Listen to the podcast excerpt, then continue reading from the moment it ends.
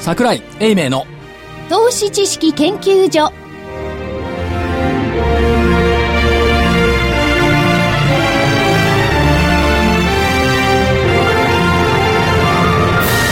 皆さんこんにちはこんにちは。桜井英明の投資知識研究所の時間です今日はスタジオに正木昭夫会長こんにちは、まさきです。福井主任研こんに究ちは員そして研究員の加藤真理子でお送りします今日はゲストをお迎えしておりまして、はい投資カレンダーでおなじみの大岩川源太さんです今週よろしくお願いいたしますよろしくお願いしよまろすしくお願いします。よろしくお願いしそしてえ所長はもしもし。桜井所長ます桜井でございます。はい。あこんにちはこんにちは。えーっと、スタジオにはおりませんで、電車で7つほど先におります、今。はあ、どちらですか、今日は。で、株のメッカ株都町。おーこ条んな件大開花幅高の日にはいいいところにいますね。いや、だから、相場にいない、マーケットにいない方が株が高いんじゃないか、ずっと外回りしてろっていうことでございましょう か。うん、あの、加速ですから仕方がないでしょうね。そうですか。今、あの、日本証券新聞さん主催で、アンジェスさんと IR セミナーをやって終わったとこです。あもう終わったんですかバイオベンチャーの話を1時間たっぷり聞かせていただきました。あおーお疲れ様でした。やっぱりね、薬事法とかあの辺の法改正の問題っていうのは、早く国会取ってくんないかなって、衆議院取ったんですけど、あと参議院通ればね、いろいろ新薬への道も開けてくるんで、うん楽しみなところですね。ね。あの、アベノミックスの一つのキーでもありますからね。はい、そうなんです。で、面白いことにあの、来週からまたあの日刊現代で連載を始めるんですが、短期集中連載。うんはいテーマは今度は、規制緩和関連銘柄です。おー。で前回はあの参議院選挙までに買っておく銘柄っていうのでやったんですが、9月に、うん。あ7月に、はい。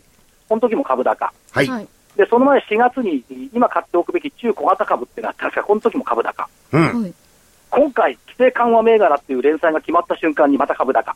おーっずっと日刊現代に書いてるとずっと株高なんでしょうかね。 の。ていうことになりますよねいや、そんなことはないです。 で、日経平均はどうだったんでしょうはい、えー今日の日経平均大引けは309円25銭高の14,876円41銭。309円25銭高の14,876円41銭でした。トピックスがプラス14.36ポイントの1218.55ポイント。出来高は概算で30億1838万株。売買代金が概算で2兆5216億円。値上がり銘柄が1338。値下がりが323。変わらずが97銘柄でした。か。為替はいかがだったんでしょうか。為替はですね、えっ、と、3時過ぎぐらいなんですが、えードル円99円61銭から64銭ぐらいですね。日経平均高値って14,900円台入ってましたよね。入ってました。今日の高値は、えー、5倍よりですね、14,966円43銭がありました。そうすると、7月の高値にほぼ近づいたと。10月高値、それから9月高値は抜けたということですよね。はい。残念ながら先週出した見通しを上回ってしまいましたね、はい。そうですね。ねえ。上に外すこともあるんですね、おー先週、社所長、僕言いましたよね。はい、あの、レンジを小さくしたんで、い抜けるんじゃないですかって。抜けたら早いっていうアノマリーはあるんですが、はい。はい抜けてから170円も上行っちゃった、あじゃない、あじゃない、70円、1万4799円、10月23日高値水準というのを言ってましたから、そうです。 80円ほど上に行っちゃった、そうですね。ということですうんすいません、間違えました、はい。なんか嬉しそうに謝ってますね、今日は。軽くごめんなさい、間違えました、はい、はい、はい。でも上にこう、あれの方がいいです よね、気持ち的に。ね。はい買い方にとってみれば確かにそうはい。でもこれで、どうなんですか、11月の要請基準って1万4200等円でしょ。はい。で、S q 値1万4000飛び13円ですよ。あ、でしたね。ということは圧倒的に買い方有利。うん。それから、信用の評価損率がマイナス8.5ですとね、うん。で、これ4週ぶりに0.4%の改善になってるんですよ。うん。ということは、信用評価損率マイナス8.8%でそんな悪い水準じゃないし、11月22日、23日、5月高値の期日と言われてますが、うん。信用が減ってきてますし、ある程度、期日問題通過したと言ってもいいのか、あるいは期日迎えに行ってるのか、通過したと見ていいんじゃないでしょうか。うん。いかがでございますか、正木隊長。あの、いや、あの、個人的には先週、えー、所長が言った時から、はい外れてほしいななんて思いながらですね、はいじゃあえー生内見ようと思心っ、てあの、ニコニコしてたんですが、はい。これで、ある意味、あのー個別銘柄の、あのー信用の個別で記事作るのあるじゃないですか。はい。そういうの見てても、小型もおそんなに大きな障害になりそうもないはい。水準に来てる場が多い。から、あのー大型株で、えー指標になりそうな、例えばホンダもレンジを抜けたとか、はいそういう部分があるんで、信用の方の状況は極めてフェーバーの方に向いてんじゃないかという気がしますけどね。そうですね。はいそそれと気になってるのが、はい。アノマリ。うん。卵の値段がね、上がってるんですよ。あ、そうなんだそう、商品欄に出てましたね、はい日経のね。うん。 M サイズ1キロ260円。うんう。ん随分あの、卸売値段って安いんですね。1キロであ260円なんですよ。うん。で、これ東日本大震災直後の2011年4月の高値水準なんです。おうで、個人的なアノマリーとしては卵が上がると株も高いあおうと思ってるんで、ずっと卵上がってるなと思ってたんですが、はい、うんやっぱり株の方にもちょっとしわ寄せというか、影響が出てきたのかなという感じはします。はい。それからもう一つのアノマリー。はい。 11月最終週は日本株も強い。うん。あの、ブラックフライデー、はい日。展は、あの、ニューヨーク株高が多いんですよね。うん。ただ日本も11月最終週見てみると、えーっと、去年は0.96%上昇。一昨年は5.9%上昇。はいその前は1.29%上昇。2009年は10.28%上昇。うん。過去13年連続、11月最終週を含む週は日経平均連続高。おう過去13年ですよ。 13年も。すごいですね。 21っ世紀になってから11月の最終週はマイナスになってない。うん。ていうことですね。でしょはい。はい。いい時期に来てると思いませんああ。所長、はい。はいまずこの話の始めに所長はですね、まあ、アノマリーってことを言いましたけれども、申し上げました。はい。アノマリーじゃなくてですね、より合理的な解説をちょっとしていただけると助かるんですけれども、合理的な解説。なかなか、なかなかできないでしょ11月う。いや、今の、今日、今日の相場に関しても。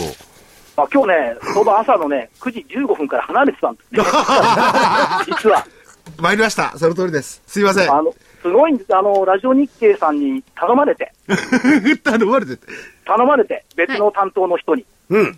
ブリヂストンスポーツへ行ってみたり、あコンタクトのシードへ行ってみたり、あ。ははいい。ずっと外出てましたんで、ねはい。本当に足使って企業訪問してますよ、私も。頼まれて。ね。これ寒いんですよね、東京地方ね。これ寒いですよ、本当に。はい。風邪などひかないよういに注意してください。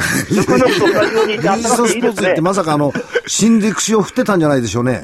何を新しいクラブを。いやいやいやいや、口を振ってないですよ、別に。あれ、この間だってえらく気に入ってたじゃないですか。あの先週行った時はゼクシオ8は見せていただきましたけども、はい。え今日はちゃんと取材をしております。あ、結構でございます。それで、はいあのー、出来高、ね、はい10日ぶりぐらいに30超えて。はい。というか、結2兆構膨らんで5000きま億したよね増えてきましたね。え増えてきましたえ。ね。えはいえ。。ということは、だいぶその、売ってもダメなら買ってみないになってきたのか、うん。それからヘッジ、おとといの日経で指摘されてましたけども、その商品ファンド系のヘッジファンドっていうか、その商品ファンド系ファンドっていうのは儲かってないんですよね、今年。うん。この人たちが11月決算を迎えるためになんかむちゃくちゃやるんじゃないのかなんてことは言われてましたけども、まあ、それは別として、売っても売って叩いてもなかなか戻らない、あの下がらないって言ったところから逆転してきたっていうことと、雇用統計のいい加減なのがやっぱり効いてますね。ねイエレンさん、あの、議会証言、は議会証言というか、くえー上院のね、それの事前に出てきましたよね。はい。あでの それは、どちらのかといっホたームペーらジに、載せるようになってますからね。ねあのー緩和をもっと進めようと。進めようってわけじゃなくて、まあ続けようと。はいえー、7%じゃ不愉快である。あのね、これ、実はこれ、目標の番組で申し訳ないんですけど、火曜日のザ・マネー聞いていただけます、皆さんで。うん。あの野村の元チーフディーラーの清水さん。は。はいい。に来てもらって、今のアメリカの状況を克明に話していただいてますんで、はい。オンデマンドで聞いていただけると分かると思います。であのー失業率の定義っていうの、失業率の定義っていうのがオバマ政権になって変えちゃってるんで、うん。おこれ、旧定義でいくと、今、失業率11%だって。ーあうんそんな高い。ということは、景気実態は、まだ、その、良くないんで、うん。金融緩和は継続せざるを得ないだろうという発想は結構ありますよ。なるほど。いや、だからこの前の FMC でも、10日9人がね、はい。そちらの、どちらかといえば、高派の人ですら、ハト派的な発言をしてて、ええね、そういう傾向ありましたよね。はい。ということになだるかと、らまあ、金融緩和、あー当面3月ではなくて続く可能性が高まってきているということですよね。はい、ただ、このシナリオってずるくって、うんずっとそうなんです、5月以来、雇用が減れば金融緩和維持されるから株高、うん。で一方で雇用が増えれば金融緩和が縮小して、一旦株安になるものの、うん景気実態が良好だっていうことで株高、うん。どっちに転んでも株高シナリオになってるんですよね、うん同じ数字を見て。うん。だから、その意味ではシナリオが売って儲けようから買って儲けように、ニューヨークは変わってるんでしょうね。うん。それでそのシナリオって話になりますとね、はいあの、空売り規制が解除されました。となってきたら、とりあえず買っといてすぐ売ってやろうかと、ガンガン行こうかっていう読みはどうでしょうか。それはね、出てると思いますよ。小幅救いの商いが増えてる。だから、そうです売ね買高も増えてきてる、売買代金も増加してる。これは言えると思います。うん。だから、でそっちの方が儲かると踏んだ時にはええ、で、先ほどね、あのー、医薬事法のいろんな話で、所長はがい規制緩和って言ってましたけども、えええー新聞の報道、これまでの見てみますと、もっと早めにいろいろ具体策が出てきて、しかるべきであるのに出てないですよね。ええ。もう外国人だって逆に言えば、あの、知り得てるところでは、どうなってんだっていう見方がありますよね。あ、でもね、結構アベノミクスについては評価してますよ、海外。うん。うん。国内の人はいつも人の上げ足取るのが好きだから、ああだこうだ言ってますけども、うん。現実問題として、この1年、ちょうど今日、去年の今日は野田さんが解散するって言った日ですけども、うん。日経平均6割、60%上がってると。うん。これって、何もしてないっていうふうに言われるほどのものですかっていう気はしますけど。うん。うん。まこれかあ、ら今金融国会で緩和はしましたよね。うんこれから多分国会でいろんな規制緩和、それから経済対策を出してくるんだと思います。ただ、足かせで消費税の問題が残ってるんで、うん。これはどうなのよっていうところはありますけども、うんまあ、どうでしょう、11月には戻ってこいよって言って帰ってきたぜっていう、トントンと扉を叩かれたようなイメージはあります。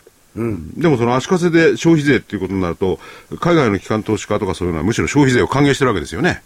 表面上ね。財政のね、はいえーそうなんですよ再建につながると。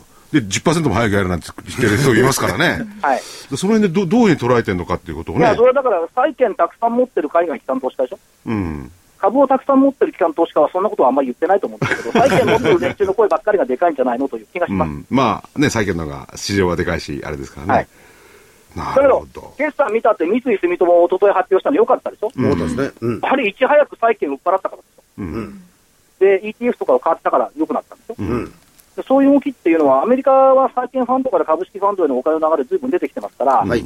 まあ、いずれ日本にも何年か遅れてはくるんじゃないですか、うん。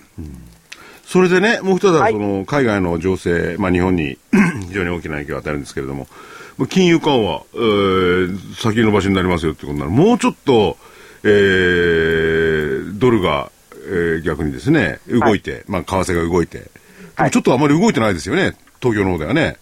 うん、動いてないですね、ええでこれね、えーと、これも火曜日、清水さん言ってたんですけども、為替ってあっちもこっちも見る必要はないだろうと言ってました。で、一番彼らが見見ているのが、えーっと、実行レートって言ってたかな。うん。えーっと、IMF も世銀も ECB も判断しているのは、うん。そのいろんなことを考えるんじゃなくて、実質実行為替レートで物事を考えてる。これが世界の為替の常識だって言ってました。はいはいはい。で見ていくとね、80円。う。うんん。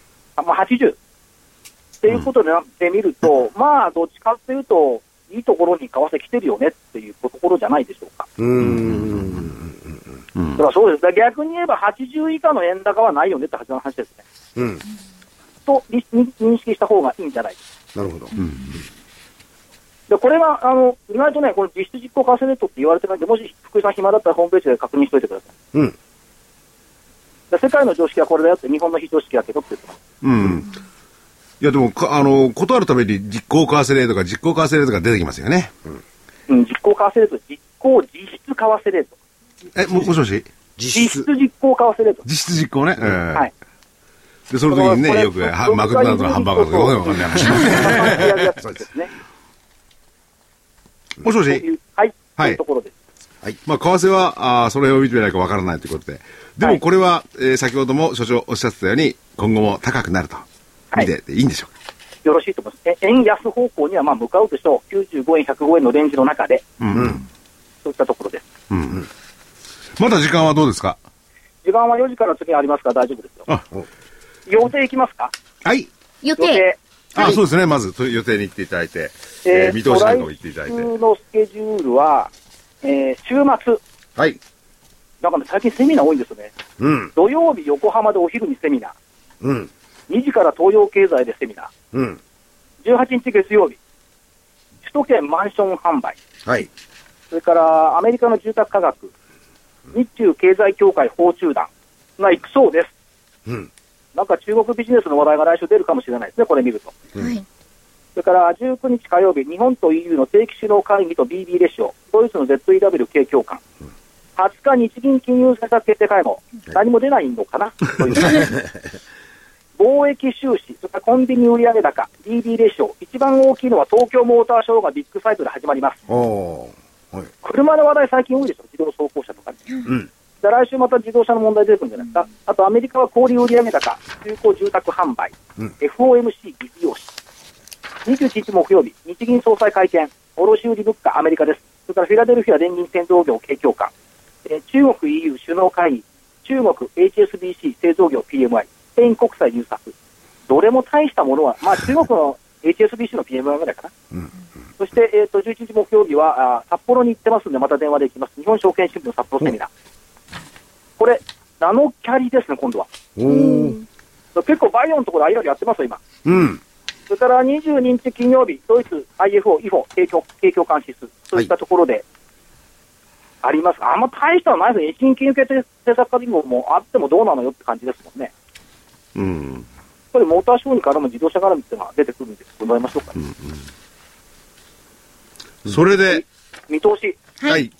見通しちょっと低すぎるでしょうか。これ、これね、これ修正した方がいいと思いますね、僕は。笑笑わないでくださいよ。えいや、はい1万4362円が下限、うん、ははいい。。 25日線、上限1万5080円、うん、 25日線の5%上回り、うん。やっぱり5%でいいですよ、そんなもんでしょ、なるほど。ということは抜けるわけですね。 1万5000抜けてきたら、だから5000台入ってくると、5月23日の高値の1万5600円台、900円台ってのは、これ、完全に視野に入ってきますよね。うん。 1万5000、え、1万5970円か40円でしさたね。らばでね、やっさぱらばで、はい。だからその意味ではちょ、ちょっと楽しみになってくるんじゃないか。うん。最低やってる買い方って、S q 値の1万4000、あ、売り方ってのは、S q 値1万4013円見ればずいぶんやられてますよ、これ。うん。りねうんうんだから12月メジャー S q に向けて、売り方の逆逆襲とか、売り方のアンワインドっていうか、巻き戻しっていうか、それがあるんじゃないのかなという気とがころで所長ね、先ほどからその、お信用に関していろいろ話をね、してますけれども、最近あんまりその、えー売り方だ買い方だってね、えええー水面下ではいろいろやって行われてるのかもしれないけど、相場の上で影響ってないですよね。うん、だから我々結構言うんだけどまあそそれはそうです、まあ、信用は別にしてね、最低取引なんかは、まあ、日経平均を長い目で見れば影響度は高いんですけども、ええ目先ではだって、日ばかりの小救いしかやってないんですかそうでら、すよね。だからニューエッジとか、クレディ・スイスとか、手口見れば、1万枚とか5000枚とかやってますけども、さっ引けば800枚とか500枚でしょ、うん。だからマーケットインパクト、瞬間的にあるんですけど、1日で鳴らしたら確かないんです、うんうんと思いますけどね、うん。うん。そうなってだくからると、やっぱまりはい見えない影にはあんまり怯えないのがいいんじゃないうんうんで、それよりかやっぱりね、現場は結構強いです。昨日も夜、IT 絡みの会社の集まり行ったら200人ぐらい企業の方々がいて、うん。いやもう来年は頑張っちゃうぞと、あの上場企業も未上場企業もみんな社長言ってましたね。おー。そういう明るい声聞いてるとちょっと元気になっちゃうかなと思いますけど、うんまあ、経済が良くなるとね、どっちが先なのか分かんないんですけれども、人の心が先なのか、経済の実態が先なのか、うん、微妙なところはありますけど。ね、でも経済の実態が動いてくると、えー多くの企業では 5. 何パーセントもボーナスが出るなんて言ってますもん ね。はいただ決算見てくださいよ。中間期で見れば純利益去年より2倍ですよ。ねで、通期で見ても6割増でしょうん。その後、消費税の反動減っていうのがあるのかどうかは別にして、はい。やっぱり結構大きいと思いますよね。まあやっぱり儲かってますよ。そうですね。うんはい。いやだからその為替だけでも儲かっているのか、本当に物が売れているのか、はい。はい。うんえーあのね、ってい数うところもありま量すけ伸どびてるねっ。て言ってます。ごめんなさい、今、聞こえなかっあ、数量が伸びてるって言ってた。あま、すそよ。れはいいことですね。うん、結構。確かに円安効果はあるけれども、数量そのものが伸びてるんでということと、やっうん。ぱりここまでやってきたこの血の滲むような努力のリストラ効果、うん。だから売上が大体10%ぐらいしか伸びてなくても、経常利益40%伸びてますけど、う。うんん。そういう金が増えてきてますもんね。うだん。うんから利益が出やすい体質とか、もう一回改めて再認識されるんじゃないですか。うん。まあ、利益が出やすいっていうのも、リストラも相当進めてますしね。アメリカ企業みたいな形になってきましたよね、日本の方うも。ん、まあだからた短視眼的な経営をしろって迫られた部分もあるんでしょうけども、うんその効果は出てきてるような感じはしますけどね。だから本当なんかちょっとあると、急にバーンと利益が出ますもんね。はい。うん。それでそ、えれでははい。ー、もしもしはい。はい、あの、玄太さんにスタジオに来ていただいてるんあですじけゃあど。よろしく後はお伺いします。あどうも、こんにちは。 いつもすいませんあ、ありがとうございいます。えいえ、もう今からね、お電話かかってきてから、私、会話帳まで行こうかな思ってたんですけどね。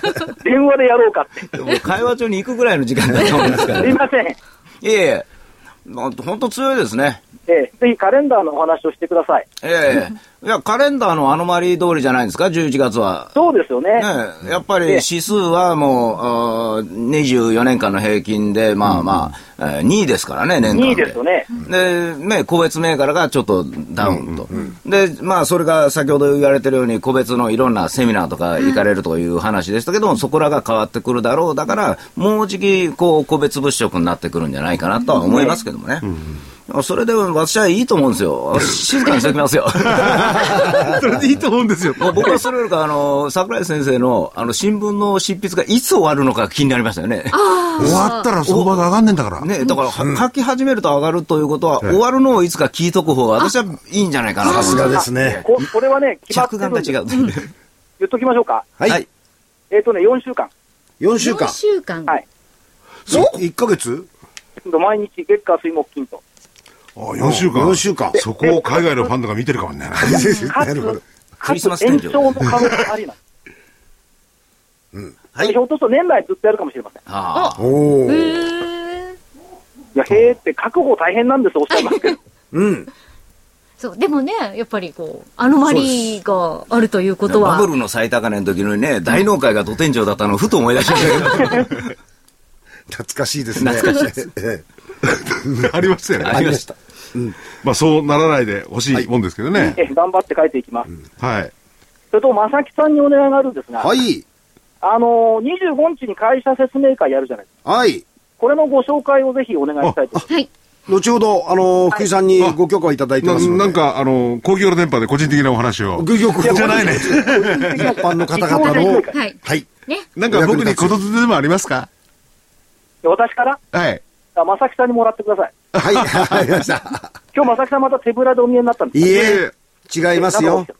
なんで私がいない時持ってくるんですかだから、取っといてあげるから。どっかでみかん拾ってきたんですかうん、違う。 柿。あ、じゃない先落ちてた。落ちてました。はい。相場が良くなると落ちてるものも数が増えます。なるほど。はい昔1億円落ちてましたもんね、茅場町に。あありましたよありまね。した。えーそんなことあったんですか。大なんとかさ、大貫さんとかのやつが拾ったんですよそねう。そうそう。電話ボックスの横に1億円が落ちていたっていう。ね。信じられないことがありましたけど。かい、茅場町でも歩こうかな、僕。ね。行きましょう、一緒に。 はい。それで言ってはるんですよ。先に行こうと。やっぱり桜井先生早いですね、早い動きねが。ね。ね、ということで、えー今週、来週の見通し、まあ、1万5000円に乗ってる水準ですね。そうですね1万5000円、8円っていうのは中途半端な感じがするんですけど。そう。この中途半端さがいいんですよ。はい。いや、丸めた数字は言わないことにしてます。そうですあ、ね。そうですね。はい。ええはい。ということで、はい、どうもありがとうございまはすいどう。もはありがとうございましたい、ありがとうございました。じゃあ、あの、気をつけてこちらの方にまた、後ほど帰ってきてくだねさいち。ょうど1時間半ほどで戻ります。ええはいあの、寒いんで気をつけてください。わかりました。はい、どうも。はい、ありがとうございました。ありがとうございました。どうも。ということはないんですね。なるほど。どうですか、健太さん。え、何がですかいやいや今の 先ほどえ賛同されてましたけれども、それで、えー、源太さんのお編集えーしてる投資カレンダー、はいはい投資カレンダーでは、ポイントの日っていうのは11月は後ろに固まってるんですよね。 そう、後ころれから来るんですよね。これから全くないんですよ。だから、初っ端にあって、そこからずーっとないんですよ。で、20日、22日、ね。あとは、そうなん来週からですねえー28日8ですねなんかあのあたりでしたね。これはあの、今年が特殊なんですか ?11 月ってそういうんですかいや、初めてですね。ですよね。あの僕も長いことやってますけど、前半にゼロというのは初めてです。ですよね。僕先週、あの、ここで話してる時に、えー、玄太さんのあのカレンダー見てて、みんなが、見て、あの、前に来て、見てきたんですよ。そしたら、全般全然ないんですよね。あれこういうこともあんのかなと思って。そそれと一つ面白いのは、はいあのー、11月は S q まで立ち会いが4日ぐらいしかなかったんですよ。はい、はい、そうですはねいあ。っという間ですもんね、好きがね。で、5日目に、まあ、バーッと S q だったんですね。だから、まあ、処分しなくちゃいけない人たちが急いだ形跡があるんですよ。おー。で、それからこう買い戻しとかそういうこともありますよね。で、これが本当にまあ、素直な買いだとしてですよ、今日バーッと上がってきてるのが、まあさん、さっきの話じゃないですけど、三角持ち合いバーッと抜けたんだから、初押しは買いですからね。はいいやまあ、下がっても1回は戻るというのはあるんですけれども、今度は12月がね、S q まで長いんですよ。ああ、逆に。おお、12お月。ーカレンダーめくってみましょう。そうだ。なるほどな。丸々2週間。なるほど。 13ですからね。はいだだから、あのーまあ、2日進歩で荒れやすいというのもあるけれども、ちょっと長いので、はいあのー S q に対する仕掛けがちょっと変わると思うんですね。おーうん、だから、そうなってくると、11月の後半で、まあ、来週あたりから、まあ、指数はもう分かりましたと。はい。ね、もう分かったと、もう、もう、もう、吐きそうですからね、もう、私。そうなんですか。だだって私らのような立場がですね、あの例えばここでね日経平均がとかって話しても誰も喜びません。 何が上がるのみたいなもんですよね。うんはいだから私はこの間講演を2時間話して、で、一番最後にあのお客さんがね、えところで先生何が上がるの言うてそれで終わりだったっすよ。だから、それまでの過程はもう関係ないという。だから、来週ぐらいになってくると、はいちょうど先ほど期日は関係ないんじゃないかという話もありましたけど、個別ではまだあるんですよ。やっぱはりいはい、ありますね。うんでそれが過ぎて、今度、やっと、まあ、日経平均に対して個別株の差やがありすぎますから、それで注目をされると思うんですね、どれから注目されるかが問題なんでしょうけれども、まあ、一番最初は、まあ、普通にいいやつがいいんじゃないのみたいな感じで、出遅れたものをこう買いに行く、工業績で、ね、225じゃないがために動いてないものから買われ始め、それが上がるんだったらこれがというふうな形になってくると、まあ、20日あたりに銘柄が変わって、22日ぐらいから、こう、なんか日経平均とは違う動きが、こうね、出てくるんじゃないかなと思うんですよ。確かに個別ではありますよね。ありますけどだから、個別ではね、その、7月の過程でも5月の23、あるいは22の高値を抜いたもの、抜抜かなかったものね。それを、そこを精査していくと、なんか出てくるのありますよね。そうなんですよ、うんでそれともう一つ、たちが悪いのはですね、あの確かに日経平均とかこう動いてますけども、朝、寄り付き見たら大概横ばいで、最後になってピッと上がるとかね、最後になってピッと下がるとかね、だから私らあのの2時間20分ぐらい寝てても構わないというような状況になってるんですよ。で、専門用語でつまらないというやつですね あ、その専門用語初めて聞きました。やっぱ専門的ですもんね。これはあまり人に言っちゃいけない といういや、だけど、まあ、そういうふうな状況なんで、あの、まあ、デイトレーダーの方とか、あの、普通の、まあ、一般投資家の人にとっては、この上げが、このままで終わられたらたまったもんじゃないという。おーだから お金があるんだったら来いよと。自分の持ってるものにと、うまいこと自分の持ってるのだけ避けて上がるという、 うんこれをね、私ら30年間経験してるんですけどね、 じゃあ下手じゃんみたいな。いや、でも、でも、客観的ですね、いやいやケントさん。きあの、すれてるんですよ、今日。 なあですね。ちょっとね、はい今日はやや、こう、筆算に構えてませんそうそう、もう頭がポールになったんですから。ポール・マッカートリ ーですね。いや、でもそういう意味で言ったらね、一昨日も318円高。はい。まあ今日は本当はどっち行くか分からなかった感じもあったんですけどね。昨日もそうだったですそう、。昨日そうなんですよ。そうなんですそう海外はね、アメリカそう。の。でうん、今日は逆に言うと、うーんと思ってたら、そのままずずずずずっと上がっそうでてす。ね。で、また5番もい。や、だからそうなってきたらね、まあ、あの、所長もいろいろ、おーね、深く考えてらっしゃるんであれですけれども、アノマリーぐらいしかこのとこ ろ、説明をでかつかなくなっちゃうじゃない。まあ、エロアノマリーっていうのはね、えー、好みとかそういうのがいろいろあって、万人共通にうんとはうなずけない部分があるのかもしれないですけれども、なんか、あるとすれば唯一、実体の経済が良くなってる。はい。でもそんなもんもうとっくに知ってるよって、今日改めて分かったわけじゃないだろうって話ですからね。まあそうですね。だからね、日経平均見ると、一昨日ぐらい初めて気づいたみたいな感じねそうなんですよ。 日経平均で見ればね。そうですね。そうです。ななんかこう、あの、そういうことはもうすでにみんな分かってると。で、こ今度消費税のことがあるんで、まあ今後悪くなるんじゃないかという次の論議をしてるときに、いきなり、いや、日本景気いいですから言われても、いや、そんなん言われましても、みたいな感じになってますよ ね。 GDP が良くなったああ、そうですか。そうですか良くなると、わなんとなく分かってましたよね、とかね。で、コロナが終わった後、まあ、首相がね、頑張るぞとか言ったっても、やかましいわよね。なんかね、でよく考えたら、あの、首相がこうなんか、まあ、真面目に話した時って、大概、あの、天井みたいになるじゃないですか。ありえますね。ねだからもう、なんかもう、とにかく黙ってやっといてくれと、うんまあ、遅れてるようで進んでると言わ言われてるんですけども、やっぱり僕らから見ると遅れてるような気がして、しょうね、4月に間に合うのかなと思っちゃったりしますけどね。うんだ先ほども規制緩和の話が出てきて、第3の矢。確かにあのー、英明所長が言ってるように、去年のから今年の6月ぐらいまでは、海外の論調は非常に好意的だったんですよね。このところは違うんですよね、どちらかというと。そうですねえ非常に厳しくなってますよね。ねでファイナンシャル・タイムズ、うーロンドン、あニューヨーク、あイギリスの方の、それはね、一番好意的でしたけど、ちょっと冷たい感じ が出てきました。何も出てこないですからね。キースが来るんじゃないです か。 6ヶ月でもうイライラしてる。いやだから本当にその辺をしっかり詰めていかないと、海外投資家もどうなってくるのか分かんないですよね。今日あのあれだと大手のお証券会社さんが、はいえー12月の中旬ぐらいに、えー大きないあのインベストメントフォーラムをやるらしいんですよ、で海外の運用に携わってる方たちだけでも500人で国内の機関投資家さんのその参加を見ると約2000人規模になるんではないかと、で、まあ、ここの機会をはい大いに首相にも活用してもらって、さっきあの大岩さんが言ってたように、もっと強烈なメッセージを出せということを言ってるみたいですよ。強烈なメッセージって、あの、個人投資家にとってみればですね、来年から10%か20%だ、 強烈ですよ。消費税。いや、調子いいじゃなくて、有有価証券取りそうですえあのー、え今度ね、厳選でしょ厳選ですよ。そうです。これ大きいんですよ。大きいインパクトっていうかね大きい。ですよ、本当に。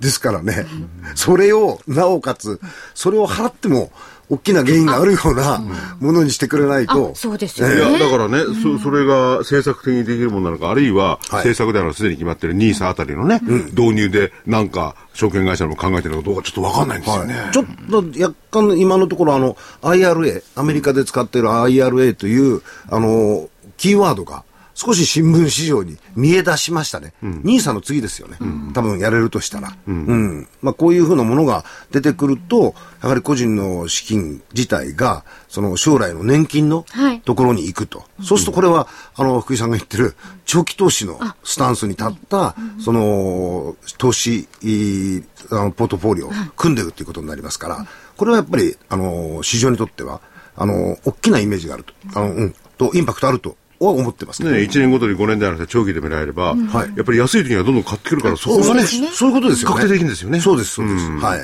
んですから1600兆円って言われてるお金をはいどういうふうに生かすのと、まあ所長も言ってるようにあの臆病なお金が急にそのバタバタしたところに出てこないよということであるんだとすれば、はいそのタックスをセーブするなりなんなりして将来の自分の年金に備えるというふうな制度がやっぱりきちっとできてくれればね、あのお金はあの市場の方に入ってくるだろあうそうですねというふうに思いますよ。はい。と同時に規制緩和の一環だとすれば、今27%ぐらいですかね、年金なんかの株式の投資比率っていうのは、はいはいそれを上げてもいいやつですね、まあ、その通りそでれすは出てますけどね。あのーお金がきちっと入ってきてさえくれれば、ファンドを運用する人たちも対応の仕方はあるんですけど、急に入ってきて急に出てかれるお金って、なかなか運用できないですからですよねね。はい怖いですいや、だからそのフォーラムでは多分こういう話になるんですよ。なるほど。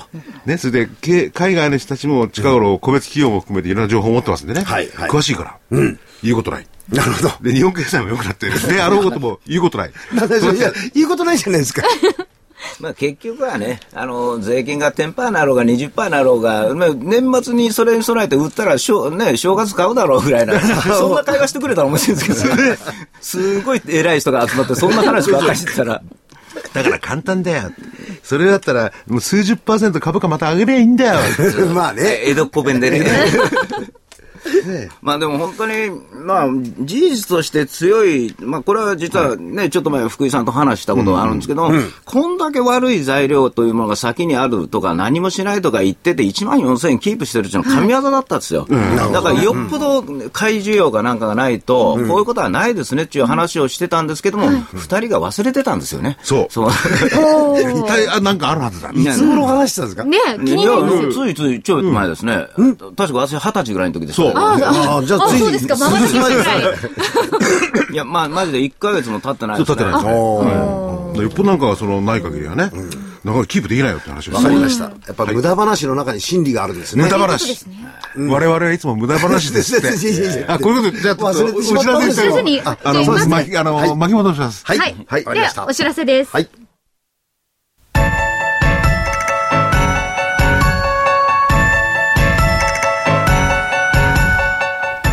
活動的なあなたの応援サプリ。サプリ生活のグルコサミン、コンドロイチンは、年を取ると少なくなりがちなグルコサミンとコンドロイチンを無理なく補います。階段の上り下りや、立ったり座ったりが気になる方や、お散歩、スポーツを楽しみたい方におすすめです。サプリ生活のグルコサミン、コンドロイチンは、グルコサミンの含有量が10粒あたり 1600mg コンドロイチンが 300mg と豊富です300粒の1ヶ月分1本がラジオ日経特価で3980円3ヶ月分3本セットがやはりラジオ日経特価で1万800円さらにお得な6本セットも同じくラジオ日経特価で1万8000円いずれもお届けには送料500円がかかりますラジオ日経だけが特別価格でお届けするサプリ生活のグルコサミンコントロイチンお求めは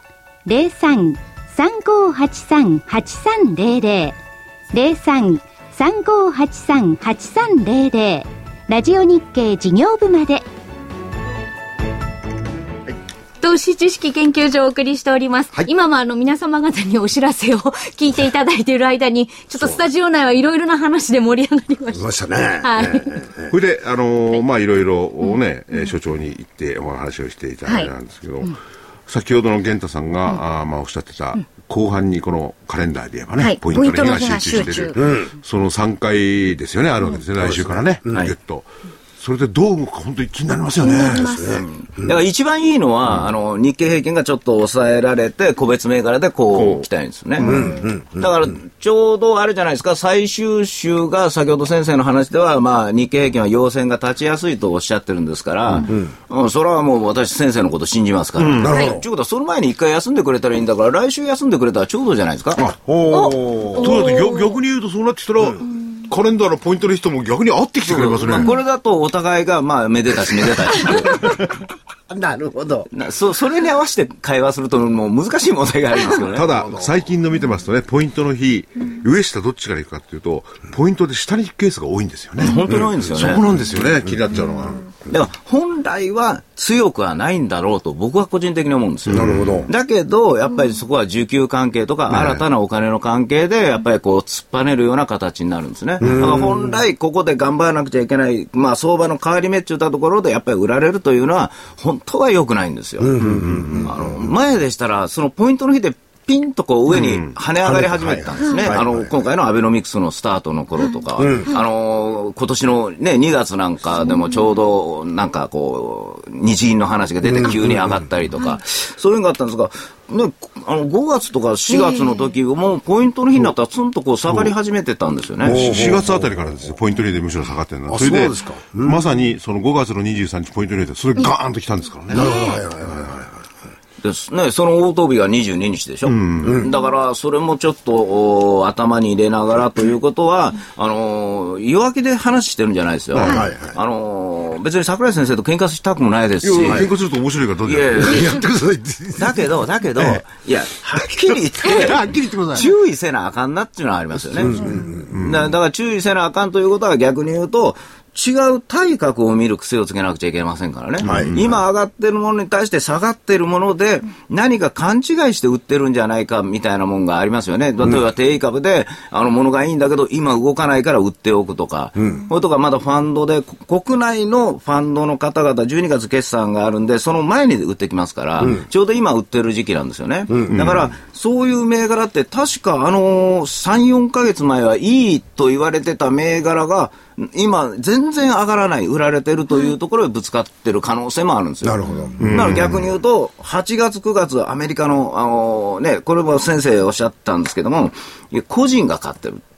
ででなあ運用者のところはむしろバカンスから上げて買おうと思ったんだけどもう個人が買っちゃってるから売るしかねえやみたいな話になって債務の問題があるんでそれバーッと売ってたとしたら今はちょうどヘッジファンド決算ですが買い戻してる時期にも当たるんですよ、だから買い戻しで強いのかもしれないんでそこはちょっと見極めなくちゃいけないんですよね、はいはいはいだからやっぱりその強いのはいいことなんですけれども、その最低限の失敗をしないためには強いそのままに行くんじゃなくて対角にこう行って今売られてるもので中身のいいものを少しずつ買いに行くというのがパターンですよね、これ。これともう一つはこのもしも日経平均が上がるとしたら自動車だけじゃ無理ですから、はいあそうでとすね、まあ、荷重平均のものとか、こう、いろいろ言いますけども、いや、普通にもう、あのー、ハイテクが来なダメですよ。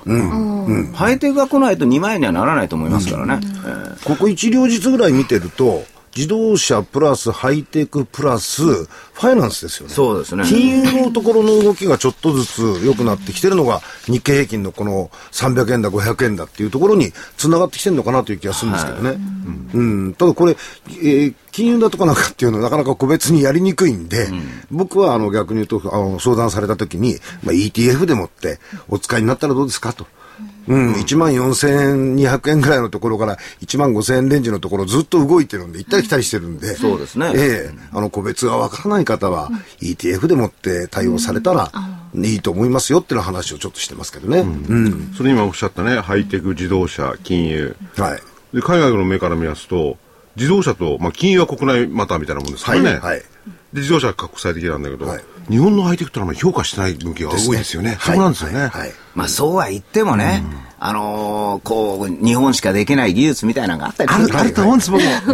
もう安倍さんに聞いとこうかなと 思って。さに合わせいや、だって今から、今まで全くないものを今からこう作ってからさあ、それがどうのこうのっていうよりか、あるけれども、たまたまちょっと遅れてるようなものがあったら、それをちょっと手こ入れする方が早いと思うんですよ。あの、細かいものでね、やっぱり。だから僕らには技術的なことは分かんないですけども、はいやっぱりこうやって見てると、その、名前の通ったハイテクなんていうのはやっぱり強かったですよ。ものすごく、うん、だから機械でもそうですよね、うんまあ、この頃本当にこうじ自動的にいろいろくるくるっと回って、テレビなんか見てると、なんかおにぎりなんかでもね、ちゃんとこうできるようになって、おお寿司なんかもいいんだ、あるんですよね。びっくりした。ね僕らそれ30年前の話ですよね。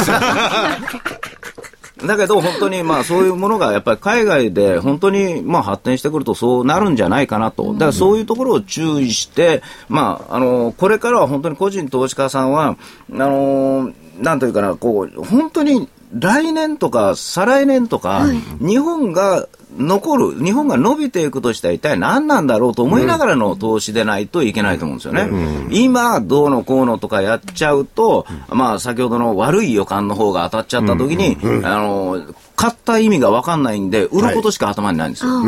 いや、いいものを買っちゃうと、どこで、まあ、何品しようかとかね、どうしようかっていう発想があるんですが、悪いものを買ったり、まあ、なんか勢いで、まあ、福井さんに言われたとバーンと買ったりする と、あの、な、投げることしか考えなくなっちゃうんですよね。うんだから、それはね、わしは、まあ、感じるんですけどね。いいことを源太さん言ってくれたな、でね、こうあの、今月号の、実は、投資知識研究所の DVD がですね、上がる銘柄の選び方。はい。お まとめ、まとめてますやっぱ上がる銘柄っていうのは、まあ今、あ大きなところで強いは、払いか い。源太さんみたいな投資の仕方ですよね。直近じゃダメなんで、直近なるほど。しょ、もうちょっと将来を見ろと。そう芯のある投資。はい。それが上がる銘柄なるほど。可能性もあるかもしれない。えーいつ発売なんいでや、すかこっからの投資は、いずれにしても、現在も、ちょっと、個別銘柄がこう上がってくればベストなんですけれども、その中でもより選別強まる可能性ありますよね。しかしおかしいですね。あの、ね、あの、福井さん以外はですよ、あの加藤さんが次のこれを読むのを待つようにアシストしながら喋ってる、勝手に引き伸ばすキャスターとか初めて見ましたよ。あの、ためを作ってんですよね、福井さ。なんるほどいやもう、その時間を考えながら、あと4分ありますよね。お知らせが3つあるんだから。はい、わかりました。はい。はいどうぞ。。えー、それでは、この投資知識研究所11月号の DVD、今月は28日木曜日の発売です。ポイントの日だ。はい。はい。 2013年は投資の勝ち組になろうという大きなテーマでございました。はいもう11月で来年を見据えております。2014年は本気で株で儲けよう。そうということで、まあ28日なんで、今日実は発売のが日本ありましてね。はい。はい。はい、それをまず。そちら。はい。はい。あこれはじっくり今日、 今日今日は、今日はですね、あ、私今日持ってないかもしれない。ごめんなさい。今日は馬淵さん、はい。馬淵さんと桜井さんの、北浜さん、あ、はい馬淵さんと桜井さん、桜井さんがお二人でこう対談されている、おはい。ね。これあの、 DVD が集まりますよ。これグローバルです かそうです。あそのうですアメリカ情報も馬淵さん詳しいんでね、そうなん MIT でとすいうあっちのはい超、ノーベル賞学賞いっぱい出してる大学で修士、はい。そのアメリカの情報を、はいお直に伝えていただいて、はいえーこれからやってみていきたいと。やっぱりアメリカのね、はい投資家の情報を日本を振り回しますんで、はいその辺をじっくりと、えー解説していただいてます。これは見てもらわないとはい、ねそ。れと、あともう一つは北浜さんの北浜さんの、銘柄っていうそうです。あ、なんか最近まずは好調らしいですね、はい北浜先生。北浜さん。はいはい。えー、爆投の年末年始に備えろ。今こそ大幅高期待銘柄、仕込みの時だ。えー、DVD 版が8400円、CD 版が7350円、それぞれ送料は500円になっております。で、馬渕さんと、お英明さんの、お所長のやつはですね、はいえー、8400円、そう送です。料500円。はい。アメリカ経 DVD で済す、相場、そして何よりアメリカ大手投資家の動向を事前想定しなければ投資で勝てないのは真実です。馬淵春吉、桜井英明の外国人投資家はこう動く。先回りはこうしろ。はい価格8400円、送料500円、DVD です。ぜひお求めいただきたいと思います。はい二、つ今日発売です。はいで、所長の方からなんか、あ、あのごめんなさい、ー大将。長会長からはい。はいあの、11月25日に、あの、桜井さんとご一緒に、い企業研究会をやろうと思ってまして、はいえー11月の11月の25日、はい月曜日ですはい。はいえー場所が大そ、えー大宮市のソニックシテはいィの9階の会議室で、えー6時から所長に、えー相場の話をしていただいて、6時半から、えー企業 IR、えー今回はティアさんの富安社長がお見えになっていただけることになってますので、ぜひ、あの、おいでいただければと思っております。はい。お申し込みは、えー、と、あい日本 IFA 協会のホームページの方からお願いいたします。ピアさんの、お業業態もですね、これから高齢者がいますんで、そうです儲かりますよね。儲かります。あの、派手じゃないですけどね。派手じゃないですけど、じわじわじわじわいって。まあ、儲かるという表現をしていいのかどうかちょっとわからないですけれども、あれですよね。企業、えー業績非常に堅調です。そうですねええで、こう、わかりやすい料金体系になってるんですよね。そうなんですよね。うんはい。ということで、ぜひね、25日にはそちらの方に。おいでいただけれまばあ、大宮ですけどね。はいはい。これも申し込みどうするんですかえっ、と、日本 IFA 協会の方のホームページ、はいまたは東京はいはい03-6225-2840にお,、えーご連絡いただければと思います。はいよろしくお願いいたします。はい。それで、源太さんは何かお知らせありますか僕はね、その、いっぱいあるんですよ。いっぱいいっぱい。先に、そあう、それでは、あの、玄太さんの、えー投資カレンダー的銘柄選考11月号の DVD、こちらは11月21日木曜日に発売になります。来そうな銘柄を大胆開示。えー短期中長期で大幅リターンゲットはズバリこの株だ。価格は8400円です。そしてもう一つ、投資カレンダー実践塾12月号は11月27日水曜日の発売です。ちょうどこのね、あのーあれですよ、投資カレンダーにしろ、銘柄にしろ、いい時期に出すんですよ。ね。源太さん。いや、今回はもう、完璧だと思います。完璧な時期。いや、タイミングがもうちょうど合ってるのと、読みが合ってるのとね。はい。読み終わってる。それでいいんじゃないかなと思うんですありがとうございましたありがとうございます。は価格は7350円、送料500円です。はい。投資カレンダーの DVD の方ですね。はいはい。ね、今度からまた僕も講演会とか多いんですよ。はい。ぜひそちらの講演会でも皆さん、はい、お越し足いをおただければ運びください。ありがとうございましたありがとうございました。